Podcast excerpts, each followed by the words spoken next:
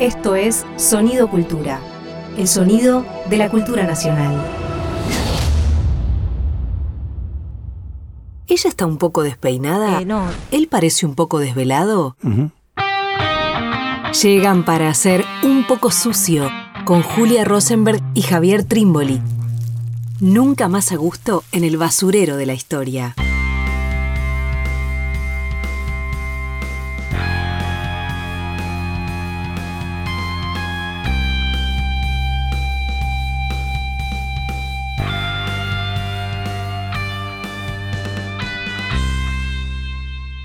Bienvenidos, bienvenidas a Un Poco Sucio, una nueva misión de Un Poco Sucio, el programa de historia del Ministerio de Cultura.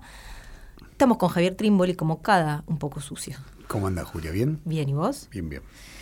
Bueno, en esta oportunidad la idea es conversar alrededor de un tema al que le hemos dedicado poco, más bien nada diría, o desde los márgenes en todo caso. Lateralmente. Lateralmente, que tiene que ver con los 70, vamos a decirlo rápidamente.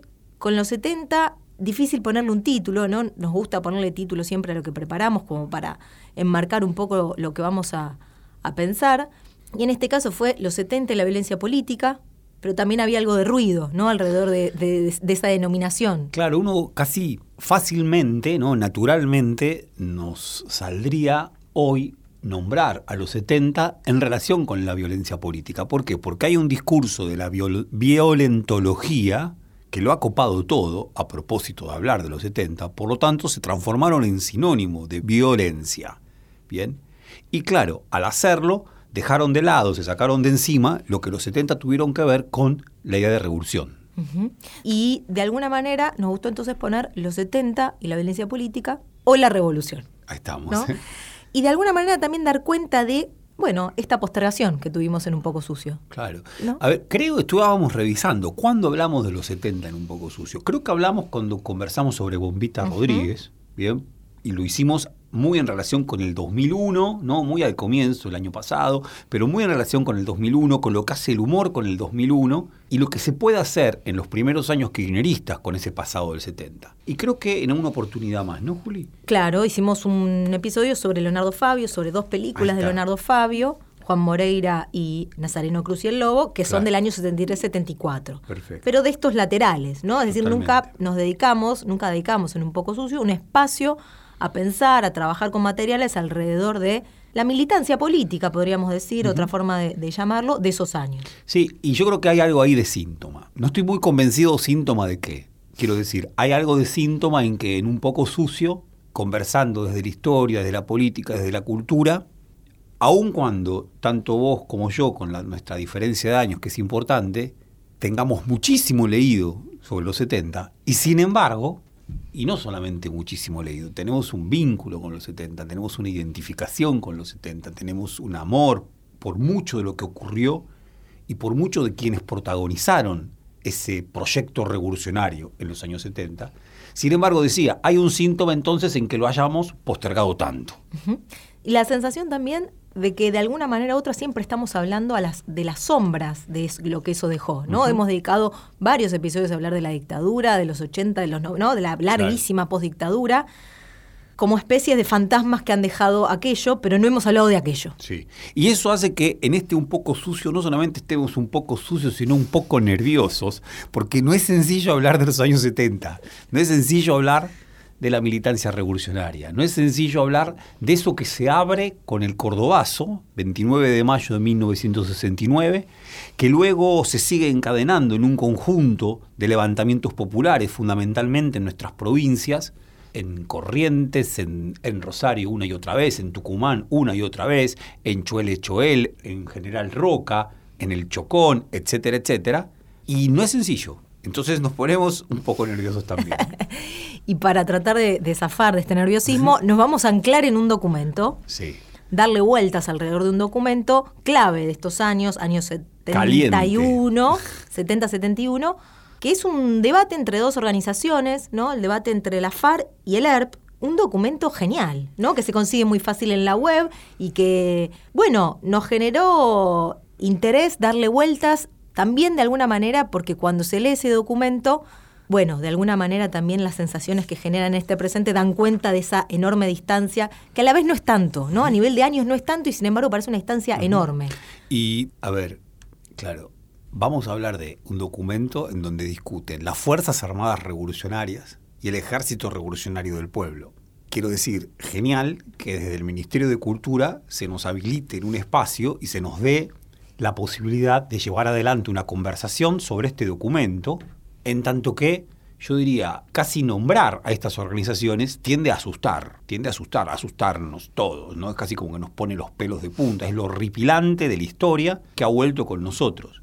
Y tal cual, se trata de una pieza probablemente única, no hubo otra discusión tan importante entre estos grupos que nacieron en esa movilización de masas y se radicalizaron y se constituyeron como organizaciones políticas armadas, no hubo otra discusión tan franca como esta que llevaron adelante algunos integrantes de la FARC, principalmente su principal dirigente, y otro grupo bien, de dirigentes y militantes del ERP. Para ubicarnos estamos hablando de la dictadura, los años de la dictadura que comienza en el 66 con Onganía, el golpe de Onganía, que Cordobazo mediante, ¿no? El interregno Onganía decae. De todas maneras, una presidencia fuerte, ¿no? La dictadura de Onganía dura cuatro o cinco años y tiene una impronta muy, intentaba ser modernizante y muy represiva a la vez. Pero estamos ya en, la debacle de Onganía. Levingston. Levingston, Lanuse, estamos en ese momento, es decir, pasado el Cordobazo ya se empieza a hablar de elecciones, ya se empieza a hablar de la vuelta a la democracia, y ese es ese momento, bueno, hay que decir también en el 70, ¿no? Eh, la, la, manifestación pública, se da a conocer públicamente Montoneros con el secuestro de Aramburu en el año 70, es decir, el año 70 es un año un poco clave en ese sentido, y esta primer, eh, este primer momento, que es la entrevista que se le hace a Carlos Olmedo, la publicación tiene lugar en abril del 71. Bien, en abril del 71 y sale publicada en la revista Cristianismo y Revolución, en el número, si no me equivoco, número 28, ¿sí? Y claro, es una entrevista. Es una entrevista. Ahí hay casi yo diría que hay una política comunicacional, ¿no? Eh, el principal documento de las Fuerzas Armadas Revolucionarias, que recién habían salido a la luz, bien, a mediados de ese año 1970, la entrevista se llama Los de Garín, se llama Los de Garín porque efectivamente Garín, ¿no? ese pueblo que queda tan cerca de la ciudad de Buenos Aires, muy cerca del partido, si no me equivoco, de Escobar, había sido tomado por unas horas por militantes de las Fuerzas Armadas Revolucionarias que produjeron y tomaron, se apropiaron, o mejor dicho, expropiaron, bien, eh, un conjunto de fondos de un banco, sin embargo ese botín no fue todo lo suficiente que hubieran imaginado, pero lo importante es que era una, claro, tuvo en la tapa de todos los diarios. Una dictadura de repente, una dictadura, en este caso la de Que se ve desafiada por un movimiento que toma un pueblo importante apenas a 50 kilómetros de la ciudad de Buenos Aires.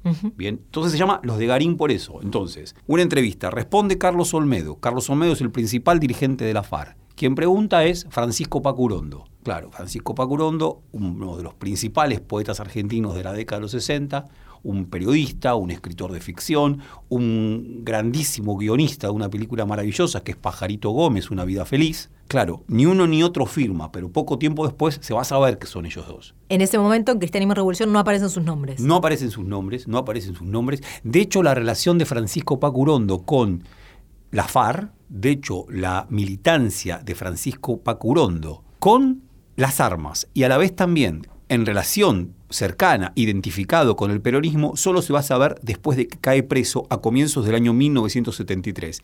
En ese momento, Francisco Paco Rondo es un hombre de la cultura, ¿no? Un hombre de la cultura. Muchos decían, es apenas un bon vivant, una suerte de dandy, no mucho más que eso. Y por otro lado, quien va a responder es también interesantísimo. La respuesta es una respuesta del ERP elaborada en la cárcel un conjunto de militantes del ERP que están en la cárcel de encausados en la provincia de Córdoba. Domingo Mena es el principal cuadro del ERP que participa bien en la elaboración de esa respuesta, leen y de inmediato escriben, contestan.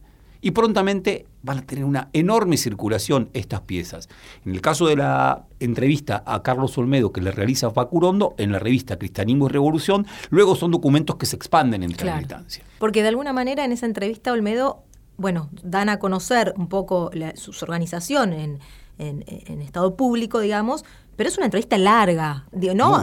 explica por qué toman las armas, explican por qué esta opción por la lucha armada, explican, bueno, da una serie de, de análisis interesantísimos sobre la política de ese momento, sobre el posicionamiento de la FARC en ese momento, que de alguna manera la respuesta del ERP obviamente marca diferencias, pero también tiene muchos puntos en común. Ambas organizaciones, pese a una reconocerse bajo la estela del peronismo y la otra eh, directamente marxista-leninista y punto. Entre los puntos en común aparece uno de esos puntos en común, grandísimos puntos en común, es la figura del Che Guevara. Bien, ¿no? sí, sin duda. Ahí está bárbaro eso, ¿no? Porque hay, hay una zona que los diferencia, por eso es un debate. La zona que los diferencia es que la FAR, en esta entrevista que le hacen a Carlos Olmedo, viene a decir, nosotros, a ver, esta es la idea, no es que nosotros ahora nos incorporamos al peronismo, porque el peronismo no es un club dice Carlos Olmedo. Nosotros, en tanto siempre estuvimos ligados con la historia del peronismo, con la historia de las clases populares argentinas, siempre fuimos peronistas. Bien, en claro, entonces la discusión es entre dos fuerzas que provienen ambas del marxismo, ambas con una fortísima formación en el marxismo-leninismo, una de ellas, la FARC, pasa a reconocerse peronista. La otra, por supuesto, sigue manteniendo que su posición y su bandera política es la del mismo marxismo. Ahora, esa es la gran diferencia. Pero después tienen una cantidad de puntos en común. Uno es la figura de Che Guevara. Otro, me gustaría decirlo rápido, la idea de un enemigo. Hay un enemigo común que es el imperialismo, son los grandes monopolios, con la percepción de que ya no hay restos de una burguesía nacional con la que se pueda producir una alianza como, en la lógica de una FARC que se está ligando al peronismo, el peronismo en su momento clásico había producido. Estás escuchando Un poco sucio, un programa de historia donde la patria es un suceder y no un bodrio. La figura del Che Guevara implica varias cosas. Una, la opción por la, la violencia. Ellos no lo van a decir así, ¿no? Nosotros no elegimos, ahora leemos algunos fragmentos, ¿no? Pero no son ellos los que eligen la violencia. Y también el futuro, ¿no? La sociedad a armar, a construir, es la del socialismo, ¿no? En eso también están de acuerdo. Y también hay un acuerdo, aunque después eso genera rápidamente diferencias, en la necesidad de una vanguardia que construya las posibilidades para esa guerra revolucionaria del pueblo que permita ese socialismo. ¿no? Después sí aparecen las diferencias enormes ligadas al, peronismo fundamentalmente. Sí, sí, ahí, ahí está eso también, vos decías, Juli, recién, lo que este documento se ha alejado de nosotros. ¿no? Han pasado, claro, ¿cuántos años pasaron? ¿50? ¿50? ¿Un poco más? 51 años tan solo de este documento. Y sin embargo el tiempo transcurrido parece que es un océano. No solamente, eh, no, es, no es el mar de Aral, es un océano realmente. Y ese océano quizá tenga que ver con la imposibilidad de seguir pensando, la imposibilidad de seguir soñando, la imposibilidad de seguir suponiendo que es posible la lucha por el socialismo, y también esta rareza, la idea de que en efecto se puede construir un hombre nuevo. Claro, enunciado fortísimo del Che Guevara, ¿no? la idea de que es posible construir una nueva forma de vida, una forma de vida que de tan radical dé lugar a un hombre otro respecto del que habíamos conocido. ¿no? Un hombre que tenga otros valores respecto al hombre burgués. Bueno, wow, ahí hay una distancia. Y por supuesto lo otro que tiene que ver con la cuestión de solamente se puede terminar de desbrozar ese camino que nos acercará al socialismo y al hombre nuevo a través de la lucha armada. ¿Te puedo leer una cita? Dale. A propósito de lo que venías diciendo, porque claro, cuando sucede la entrevista esta, había sido asesinada la compañera de la FARC, Raquel Liliana Gelín. Y bueno, eh, le está preguntando Urondo, dice, la pregunta es la siguiente, ustedes como respuesta a eso, cuando tengan algún prisionero de ellos, ¿piensan utilizar los mismos métodos de tortura que ellos aplicarían u otros, alguna forma de tortura para obtener de ellos la información que pueda resultar valiosa para ustedes?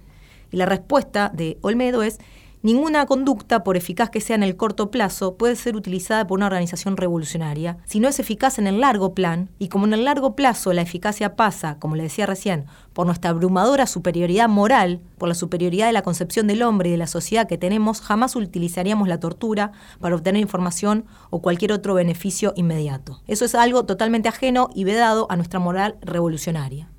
¿No? Digo en esto pensando en efectivamente la militancia revolucionaria como una práctica en la que ya se está construyendo ese hombre nuevo. ¿no? hay, una, hay una conducta moral, pero además la posibilidad de, dentro de lo que se llama, como se engloba hoy como violencia política, acá hay un, detalle, ¿no? si se quiere, un matiz. Una cosa es la violencia que utilizan ellos, que torturan y que, hacen una práctica de la violencia diferente, y otra cosa es lo que hacemos nosotros. Incluso se animan a, diferenciar, ok, si hay un, un enemigo, si hay un un soldado, hay un oficial del ejército que eh, viene y nos ataca, lo entendemos, no hay ningún problema, ok, nosotros también devolveremos ese ataque. El problema es la tortura. A ver, cuando se escucha esto, cuando se dice eso, uno dice, wow, esto ya nos está anticipando el drama que ya estaba por ocurrir. Digo, son tantas señales de ese drama que ya estaba por ocurrir, ¿no? Porque entre otras cosas colocan la cuestión de la violencia, claro, sin duda, en la historia siempre ha habido violencia y siempre ha habido enfrentamiento, siempre ha habido entreveros, siempre ha habido cuchillos, siempre ha habido balas. Ahora, la novedad mayúscula es que haya habido campos de concentración, campos, ¿no? centros clandestinos de detención. Esa novedad mayúscula que empieza a anticipar el ejercicio sistemático de la tortura, que los primeros caídos de la FARC ya empiezan a sufrir. Claro. Y después otra cosa genial, en realidad podríamos, no sé, hablar mucho rato de este documento, ¿no? Casi que desglosarlo parte por parte. Pero quiero decir, la lectura que hace Olmedo del peronismo, ¿no? Que después el ER va a ser muy duro en su respuesta, con una cosa muy dura respecto de la ideología que le correspondería a la clase obrera, que no es la del peronismo. Pero Olmedo tiene una, una lectura sobre el peronismo muy diferente, ¿no? Vos anticipabas algo hace un ratito cuando decías el peronismo no es un club al que uno se afilia, sino que es una experiencia histórica, ¿no? Y ahí hay una diferencia increíble y una lectura genial de Olmedo respecto del peronismo, ¿no? Porque al mismo tiempo, al leerlo de esa manera, habilita la disputa de su presente. Así como el peronismo es una experiencia histórica, por ende, cambiante, por ende, en el 70 no vale lo mismo, no, no, se piensa lo mismo que se pensaba en el 45, ¿no? Me parece que hay ahí una lectura recontra interesante de un Olmedo que además está empezando a pensar el peronismo post-cordobazo y post-muerte del Che. Ese movimiento es genial y me parece que vos tenés una cita que, que, viene muy bien y me gustaría hacer esta, esta suerte de, de deslinde, ¿no? Dice Carlos Olmedo, y aclaro, Carlos Olmedo había nacido en 1944 en Asunción del Paraguay. Su padre era un médico paraguayo que muere muy prontamente. Migra con su, si no me equivoco, con el hermano y con su madre a Argentina, vive en Mendoza, vive en Buenos Aires, estudia en el Colegio Nacional de Buenos Aires, se recibe en filosofía y en sociología, va a Francia, estudia en la Sorbona y entre otras cosas se dice que toma cursos, cursos con Althusser no tendría más de 24 o 25 años, rápidamente va a Cuba en el año 1966. Digo, una vida que tiene en sí mismo la aceleración y el dinamismo de unos tiempos que parecen ser tiempos de inminencia, ¿no? Tiempos que están a punto de hacer parir la novedad radical de un tiempo otro, de un tiempo de revolución. Decía entonces, es alguien que sabe de marxismo. Él dice, el problema es el siguiente, el marxismo es una caja de instrumentos. El marxismo es una teoría, el marxismo es una ciencia, no es una bandera política. El error que ha cometido la izquierda en la Argentina es creer que se puede hacer del marxismo y del socialismo una bandera política. No, es otra cosa. No es una ideología el marxismo, es una ciencia. Nos es útil para analizar la realidad latinoamericana y argentina. Pero si queremos transformarla en la bandera del pueblo argentino, jamás lo vamos a hacer. Las banderas del pueblo argentino son las banderas de su propia lucha y de su propia experiencia, son las banderas del peronismo. Bien. Leo la cita a la que hacía referencia Javier recién, dice, y esa es quizá la contribución más importante que la experiencia peronista ha dado a nuestro pueblo. La posibilidad de comparar, de cotejar, de desmentir. La posibilidad de hacer de la explotación una historia, un fenómeno histórico referido a intereses, referido a intereses terráqueos y no celestiales y sobrehumanos, y que por lo tanto es modificable. Allí es quizás la clave la interpretación del fenómeno peronista. En discusión, claro, con la izquierda, ¿no? Esta idea de los ideales, grandes ideales. Bueno, a diferencia de estos grandes ideales, el peronismo nos da la posibilidad al pueblo argentino de una materialidad concreta sobre la cual operar. Y un reencuentro con la cuestión nacional. Claro. ¿no? Se trata de un marxismo, el marxismo de Olmedo, se trata de un marxismo que se ha abierto a entender la cuestión nacional y a dar cuenta de la experiencia cierta de un pueblo. Estaba buscando otra cita, la cita que, me gustaba, esta idea de que En realidad la cita que estaba buscando está en el comunicado, porque cuando hacen la operación de Garín, toman Garín, sacan dos comunicados, y en el comunicado número dos dicen esto, es que los combatientes del pueblo no hemos elegido la violencia, simplemente hemos decidido dejar de padecerla. Claro, claro. Sí, sí, no, es, es, es maravilloso y claro, la discusión que van a, a, sostener con el Ejército Revolucionario del Pueblo, la respuesta del Ejército Revolucionario del Pueblo, justamente va a apuntar este problema, ¿no? ¿Qué va a decir? Claro, para un marxista es un deber cuidar el sentido de las palabras. Y cuidar el sentido de las palabras implica, entre otras cosas, evitar revolcarnos en el fango de la historia y de ideología y de la confusión. Siempre tiene que haber algo de carácter esclarecedor en ese cuidado de las palabras. Claro, lo que está proponiendo Carlos Olmedo es sumergirse en esa experiencia popular, aprender de esa experiencia popular. Creo que ahí hay otro punto quizá, Julia, de, ligazón, ¿no? Porque tanto los militantes del ERP que le responden a la FARC como las mismas FARC, están convencidos, si tienen un punto de convencimiento, es el del alto poder de movilización y el alto poder creativo del pueblo argentino que se está manifestando en el cordobazo, en el viborazo, en los rosariazos, en los tucumanazos. Están convencidos de eso, ahí no hay duda. La diferencia, por supuesto, está en relación con Perón. ¿no? Ahí la diferencia es mayor. Mientras que la FARC mientras que Olmedo sostiene que Perón es un líder adecuado para la época, hacen este distingo, es un líder popular, no es un líder revolucionario. Y en la etapa, en la etapa, un líder popular es altamente necesario. Veremos luego si ese líder popular deviene líder revolucionario. Para leer, Perón es aquel que se quiere, y todos los partidos políticos, mejor dicho, más los partidos políticos que lo empiezan a rodear a Lanuse en el GAN, el Gran Acuerdo Nacional, quieren que vuelva para calmar, para no eh, detener el impulso revolucionario de las masas. Nos vamos de este primer bloque escuchando ¿Quién parará la lluvia? de Credence.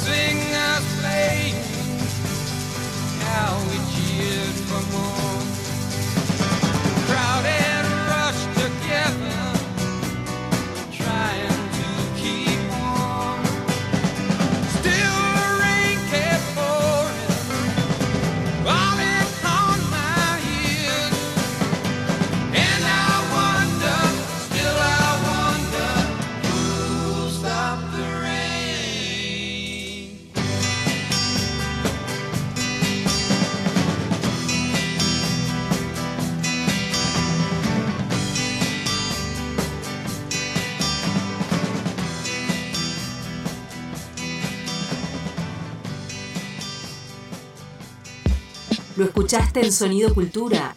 Vamos a, vamos a, vamos a, vamos a. Realizó una entrevista con Gabriel Di Meglio, quien es el director del Museo Histórico Nacional, en donde en estos momentos está viendo una muestra con la obra de Candido López. Algo que a mí me parece muy interesante de Candio López es que por la manera en que eligió pintar sus cuadros, que no es la tradición de la pintura de batallas ¿no? épica, sino una en la cual soldados, oficiales, Mitre y Paunero y todos aparecen en el mismo tamaño y en la misma escena, uno distingue dentro del cuadro quiénes son los jefes, etcétera, pero la primera impresión no es esa, ¿no? Entonces, tiene un efecto muy, queremos, democrático, por llamarlo de algún modo, en el cual tipo de relato que hacen esos cuadros no es el tipo de relato que hace el museo de otra manera, ¿no? que hacía, el cual está centrado en grandes figuras, ¿no? grandes hombres, alguna que otra gran mujer, ¿no? que son los donantes, y es, este es en buena medida el Museo del Patriciado Argentino, no, no solo porteño, sino que tiene realmente elementos de todas las provincias. Eh, es un acervo espectacular, pero obviamente muy con un sesgo de clase muy marcado. Lo escuchaste en Un poco sucio.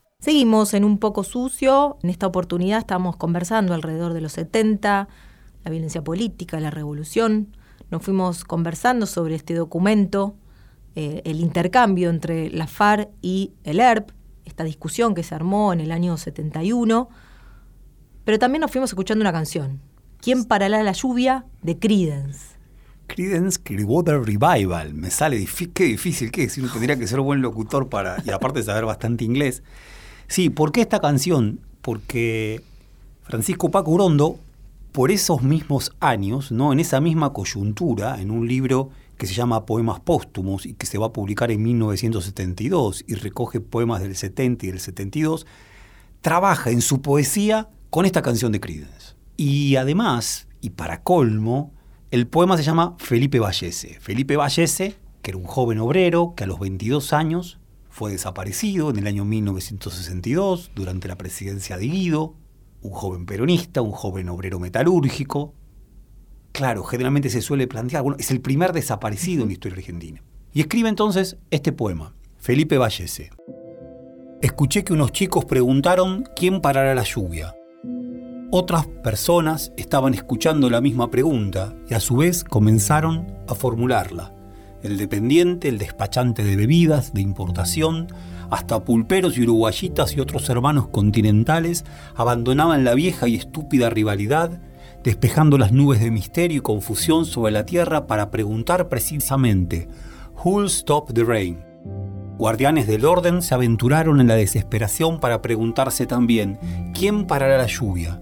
Y la pregunta rodó de mano en mano hasta llegar a los oídos acolchonados de torturadores, especialistas de toda calaña que nunca pudieron zambullirse en la gloria del sol. ¿Quién parará la lluvia? Decían unos y otros, y los tontos y los pillos trataban de conjurar el clamor, los nuevos aires que se desataban con las lluvias, el amor que arranca con las tormentas. ¿Quién parará la lluvia? Decían los enfermos, los desamparados, los derrotados y los satisfechos que dejaron de serlo inmediatamente después de preguntar quién parará la lluvia. De inmediato los éxitos se derrumbaron como pestes triunfales. El New Deal se enredó en sus cadenas doradas. El doctor Frondizi no se dio cuenta. Los muertos se plegaron al desafío, asesinados llegaron a levantar la cabeza lacerada y miraron de frente requiriendo quién parará la lluvia, y la pregunta se generalizó, como los temporales, empujó los cielos y abrió las luces del espacio. Perdón, ¿no? Eh, sería en otro programa, de estos geniales programas que están, geniales, los, los otros, no sé si el nuestro, que se están produciendo del Ministerio de Cultura, donde correspondería leer una poesía, así que lo hacemos un poco despatarradamente, no es lo nuestro. Sin embargo, es con lo poco que sabemos de poesía, sin embargo decimos que es una poesía bellísima. Por un lado, a mí lo que desde el comienzo, cuando por primera vez la leí, que ya hace bastante tiempo, me asombró, es esto del cruce entre un militante revolucionario y una canción de Creedence Clearwater Revival. Como dos mundos que de repente confluyen, a la vez con este título, Felipe Vallese, que a lo largo del poema apenas, digo, casi no hay Felipe Vallese en los versos del poema, está en el título, pero así todo es enormemente Felipe Valles este poema. Genial poema y bueno, estábamos hablando, ¿no? Poema probablemente escrito en el mismo en los mismos momentos, ¿no? De lo que veníamos conversando. Felipe Vallese que también menciona a Olmedo en esa entrevista que le hace Urondo, de los pocos nombres propios que da, no da tantos nombres propios de la historia argentina, entre ellos está el de Felipe Vallese. Y genial, ¿no? el poema y genial la pregunta también, ¿no? Como lo decías vos antes, también claro, se puede pensar quién parará la lluvia tomando a Felipe Vallese por lo que lo antecedió, pero también por lo que viene. Sí. ¿No? Hay algo de esa lluvia que, bueno, se puede mirar para adelante y para atrás de alguna manera, ¿no? Sí, hay, hay eh, yo creo que la, la pregunta es genial. Deberíamos recordar o, o volver sobre la canción de Creedence. Urondo la transforma en otra cosa. Mario Trejo, que era un poeta amigo de Urondo, decía que Urondo amaba leer la Biblia. Y particularmente hay un libro de Urondo que se llama Adolecer, del año 1968, que está repleto de citas de la Biblia. Y a mi entender hay algo, hay algo de la espera de un tiempo mesiánico que aparece en este poema. Porque en esa pregunta acerca de quién va a parar la lluvia, es una pregunta que tiene que ver también con el acontecimiento, con el Mesías, con eso que pueda llegar, eso que pueda advenir y finalizar con un tiempo de desgracias, con un tiempo de desapariciones que ya se anticipaban, que ya estaban ocurriendo y que en, en un punto anticipaban lo que iban a ocurrir, con un tiempo de fallecimientos, con un tiempo de agonías, ¿no? Claro, es una pregunta que andaba rondando, ¿no? Eh, Walsh había tomado de Ongaro esta idea de solo el pueblo salvará al pueblo. ¿Puede venir un salvador? ¿No? Esa es la pregunta que se hace Walsh en Oscuro Día de Justicia. ¿no? En Oscuro Día de Justicia. ¿Puede venir un Mesías? ¿Será Che? ¿Será Perón? ¿Cuál será ese Mesías? ¿O hay que esperar que el pueblo salve al pueblo? Bueno, en esa discusión se mete este poema de Paco Urondo tan interesante. ¿no? Sí, daría para también ¿no? otro episodio de otro programa, pero la importancia que tiene la historia para Urondo, ¿no? Cómo- cómo, de alguna manera hay una lectura Sí. eh, donde una y otra vez aparece. Y pensaba también para linkearlo, aunque sea un poquito, con, con- con lo de Olmedo y, y- y el texto de la entrevista a la FARC, que efectivamente quizás el movimiento de la FARC es un movimiento donde también la historia tiene una presencia importante. Digo, para toda esta militancia, que en la entrevista es muy importante el tema de la teoría, ¿no? Pensar una teoría, pensar eh, el análisis, la interpretación política, pero también su- el sustento es la historia, ¿no? Digo, para esta militancia política de los 70, la historia es clave, ¿no? Totalmente. De alguna manera, digo, con diferentes recortes, con diferente importancia, pero hay un sustento histórico que les da vitalidad a la, a la militancia política que están encarnando. Totalmente. Yo diría esta, este cruce, ¿no?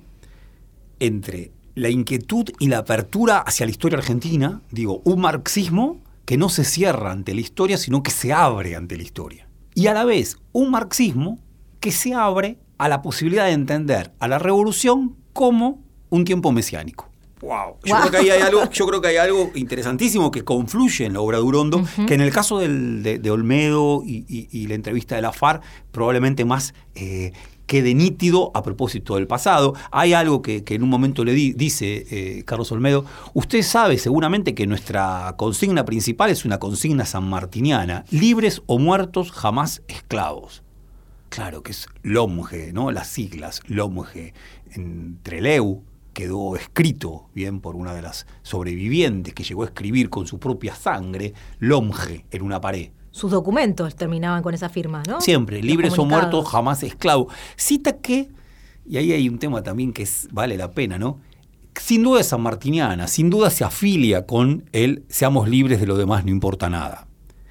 También con Bernardo de Monteagudo y Mártiro Libre. Pero libres o muertos jamás esclavo, así no lo dijo nunca San Martín. Ahora, es una enorme consigna. ¿no? Es una enorme consigna. Vamos a un audio. Vamos a un audio. ¿Te parece? Vamos a escuchar a Juan Domingo Perón un recorte de. Estamos más bombita Rodríguez que nunca, me parece. Un recorte de actualización política y doctrinaria para la toma del poder. Si en esta situación de guerra, como usted dice, general, cada compañero lucha como puede o con los medios que tiene, y que no todos pueden ser héroes o combatientes, ¿cuál es el tipo de solidaridad y de unidad que debemos tener todos los peronistas? ¿Y qué solidaridad debe brindarse a aquellos compañeros que están realizando la lucha activa y armada? Es decir, aquellos que están arriesgando no solo su bienestar, sino también su vida. Bueno, naturalmente, por principio, cada peronista debe ser solidario con cualquier otro peronista que luche en cualquier otra parte. Naturalmente que esta gente que se está sacrificando es la que merece nuestro mayor respeto y, nuestro mayor estímulo. Eh, nosotros no, no solamente somos solidarios con ellos, somos solidarios con todos los que están en el dispositivo luchando, cada uno a su manera, porque aquí cada uno lucha de acuerdo a las condiciones que tiene para luchar. Él agrega una pequeña acción. No se le puede pedir a un movimiento multitudinario como el nuestro que esté formado por santos ni por héroes. Hay héroes y hay santos, pero no son todos, los demás son hombres. Entonces, somos solidarios con, en mayor medida con aquellos que se someten a un mayor sacrificio. Eso es lo usual y eso es lo natural. Por eso digo, la solidaridad de que yo he hablado para conseguir la unidad. La unidad nos da la fuerza, la solidaridad nos da la cohesión y mantiene esa cohesión. Y la organización utiliza ese dispositivo dándole las formas naturales para la ejecución de las misiones a que van a ser sometidos. Pero la solidaridad es la base de la cohesión. Y esa solidaridad es la que hay que cultivar, de un sector para otro de la misma manera. Y de eso he hablado ya mucho con los dirigentes. La solidaridad nuestra está ya en una apotegma peronista que dice que para un peronista no debe haber nada mejor que otro peronista. Y si esto se trata en el campo de la lucha, si en el campo normal de todos los días es una verdad, en el campo de la lucha activa, bueno, es una realidad que debemos de apoyar con toda nuestra fuerza si queremos seguir luchando y si queremos vencer. Estábamos escuchando a Juan Domingo Perón en la película Actualización Política y Doctrinaria para la Toma del Poder, también del año 71, ¿no? dándole vueltas a, esta fecha, a este, a este año, este, a esta época, de Solanas y Getino, una larguísima película que es una en realidad está editada, tiene, tiene también una voz, una voz, en, una voz en off, perdón, pero es una larga entrevista a Perón fundamentalmente, y nos interesaba de alguna manera traer esto también para escuchar a Perón, que decía en el mismo momento que estaba circulando este documento eh, que, venimos trabajando de la FARC y, y el ERP, sobre lo que venimos llamando violencia política, aunque con dudas sobre ese término, ¿no? Y bueno, y claro, lo que hay es una, una profunda aceptación de eso, ¿no? De alguna manera, héroes y santos, para hablar del peronismo y el vínculo que tiene que haber en el peronismo entre quienes ponen el cuerpo y están más identificados con una forma de lucha y el resto. Lo que hay es una, es una enorme aceptación en este momento por parte de Perón de este tipo de militancia. Yo creo que sí, y sin duda hay un tiempo que parece permitir, que parece tener como uno de sus secretos, que prontamente se va a resolver el orden social existente, ¿no? Se va a revertir ese orden existente a través de la violencia. A ver, hay acá un Perón que está simplemente jugueteando para reunir más fuerzas y estratégicamente moviéndose. ¿Es, ¿Es, solamente el Perón zorro, bien, que logra engañar a unos y otros? ¿O es también un Perón que también está capturado por una situación de época que con enorme rapidez va a empezar a virar? Con enorme rapidez va a empezar a virar. Pero todavía es el 71. Todavía es el 71. Todavía hay una dictadura. Yo diría, hay todavía una dictadura y ese 71 todavía está muy cerca de esos sueños que se habían abierto entre el 68 y el 69. Hay una carta maravillosa que Perón le escribe a José Hernández Arregui a propósito de su visión del mayo del 68 francés. Y ahí dice, bueno, no hay otra. La crisis de la civilización occidental es total y lo que va a venir es una revolución. De lo que se trata es, como solía decir Perón, es de ponerle la montura a los hechos, ver cómo los cabalgamos. Bien, y a la vez esto otro que me parece de una intuición de Perón maravilloso, maravillosa y compleja. No todos pueden ser santos y héroes. Es raro, ¿no? Así como Olmedo les dice a los de la izquierda, hay que tratar de bajar del cielo la idea de revolución, bajar del cielo la idea de pueblo, para entender entonces su ideología concreta, su experiencia concreta, acá Perón le dice a los combatientes armados, no se puede pedir a todos que sean santos y héroes. Claro, cuando uno lee el poema Felipe Vallese de Francisco Pacurondo, la impresión es que se está pidiendo algo del orden de lo mesiánico. Y estar a la altura de lo mesiánico es también altísimamente doloroso. ¿Quién puede estar a la altura de eso? Seguimos en un poco sucio pensando los 70, la militancia política, 70, 71. También quisimos traer, me parece, ¿no? Que podía ser interesante escuchar a Perón en este sentido, para alguna manera dar cuenta, como si fuese necesario, que claro, se trataba, no sé si la idea de clima de época está bien, ¿no? Pero digo, hay algo de un, sí, hay algo de, de, de, que la violencia es necesaria para resolver esa situación, bueno, que estaba, ¿no? Daba vueltas más allá de la militancia eh, estricta de los militantes de la FARC y los militantes del ERP. Y digo esto porque, bueno, hay, han habido algunas lecturas historiográficas que han propuesto, muy por el contrario, que se trataban de nichos reducidos, ¿no? A los cuales la sociedad del común nunca habría terminado de aceptar, más bien lo contrario. Bueno, de alguna manera eh, creo, me parece que eh, traer otras voces, nada más ni nada menos que la de Perón en este sentido, dando cuenta de eso, está bueno porque da otro, otro pantallazo de esos años, ¿no? Ahí, Juli, me quiero volver al comienzo de nuestro episodio, pensar el tema de nuestra incomodidad con los 70, que nos hizo postergar tanto esto. Vuelvo con esta cita, libres o muertos, jamás esclavos. Bien, libres o muertos, jamás esclavos. Creo que comenté, Carlos Olmedo también fue ejecutivo de Gillette, del departamento de publicidad. Tenía una cabeza de publicista, muy probablemente a él se le haya ocurrido reducir, tomar de San Martín una y otra cosa y transformar en esa cita tan poderosa, en esa frase tan poderosa, ¿no? Un tuit poderosísimo de los 70 incluso almorzó con Mirta Legrand, invitado con Mirta Legrand. Este hombre hizo todo en apenas 26 o 27 años. En el programa de Mirta Legrand. ¿A propósito de qué? Por ser un ejecutivo de Gillette, un joven ejecutivo de Gillette de la parte publicitaria. Bien, entonces, no está ese programa, no se consigue en ningún repositorio. Ahora, una vez en Palermo, en el año 2006, 2007, y lo hablé con varias compañeras, encontramos una pintada que decía, libres o esclavos, jamás muertos. Entonces vos decías el tema de nuestro tiempo en relación con los 70. Los 70 la impresión es que cantidad de compañeros, militantes estudiantiles, sindicales, jóvenes, estaban convencidos, muy convencidos, que eran libres o muertos jamás esclavos, que era patria o muerte, que era Perón o muerte. Nuestra época parece rozar mucho más completa que en términos de la aceptación de esa consigna, que sin duda eran franjas de la militancia, franjas de la sociedad, esta otra, ¿no? Libres o esclavos. Lo que nunca queremos es muertos. Claro, yo digo, si se nos sustrae el tiempo de la revolución, si se nos sustrae el tiempo mesiánico, solamente queremos estar biológicamente vivos. El problema es que esa sustracción ha sido mayúscula.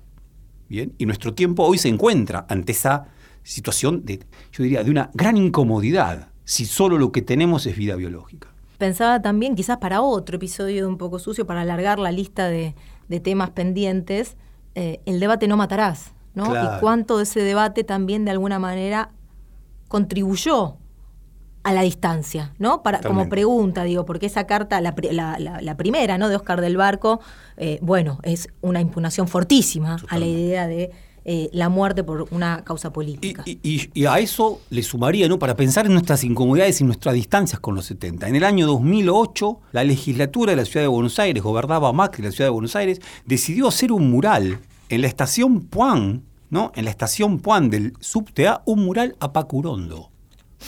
La legislatura de la Ciudad de Buenos Aires, Macri, al frente de la jefatura de gobierno de la ciudad, un mural a Pacurondo. ¡Wow! ¿Qué pasa cuando esas banderas, qué pasa cuando esos nombres propios son apropiados en nombre de una cultura y de una sociedad que está radicalmente opuesta a todo lo que perseguía Francisco Pacurondo o Carlos Olmedo o Domingo Mena, etcétera, etcétera. Bueno, ahí hay un problema, ¿no? Y, que, perdón, para no ser, también nos incluye a nosotros. Sí, claro. Nosotros, que tenemos también, también que somos militantes, que tenemos un vínculo fuerte con el kirchnerismo, ¿en qué medida nos encontramos? ¿En qué medida somos cuidadosos con ese legado o en qué medida lo transformamos en qué otra cosa? Bueno, a mí esto es algo que me perturba en la cabeza. No, iba a decir solamente que, eh, que efectivamente hay algo de la derrota, ¿no? de todos estos proyectos revolucionarios, que efectivamente también tiene mucho que ver con esa distancia, pero hay algo de lo que venimos hablando respecto de los 80, de los 90, que hicieron de esa derrota le metieron un acelere, ¿no? Le metieron quinta y fueron a fondo, ¿no? Hay algo, no solamente de la derrota política, sino de lo que vino después, que produjo esa enorme distancia, Totalmente. Nos queda poco tiempo. ¿Vamos por otro problema o no? Dale, dale, ¿Sí? buenísimo. ¿Seguro? Porque después si no estamos apurando todo. ¿Tenemos tiempo? Perfecto. ¿Contamos quién es Liliana Raquel Gelín ya? Liliana Raquel Gelín era una joven muchacha, si no me equivoco, no tenía más de 21 o 22 años, eh, que muere en un enfrentamiento en Córdoba a finales del año 1970. Por eso, También. cuando Paco Urondo le pregunta a Carlos Olmedo, ¿por qué? Porque la muchacha muere en un, en un, le disparan adentro de un auto. Y en los diarios empezó a circular la información que los guerrilleros revolucionarios, que hasta ese entonces siempre eran destacados por el buen trato que tenían con incluso los pobladores de Garín, sin embargo, abandonaron a esa muchacha herida. Entonces, claro, lo que hace Olmedo es desmentir el hecho de que lo hubieran abandonado, decir que efectivamente estaba muerta. Lo que hace Urondo genialmente es que probablemente sale de conversar con Carlos Olmedo y escribe un poema que se llama Liliana Raquel Gelín. Como un viejo guerrero, tirando un manojo de luz a la cara de los sombríos, ha muerto una chica de 20 años. Pudo ser mi hija. Avilanté sobrevolaban su vuelo, amarraron su aire. No es la muchacha colgada del frágil designio.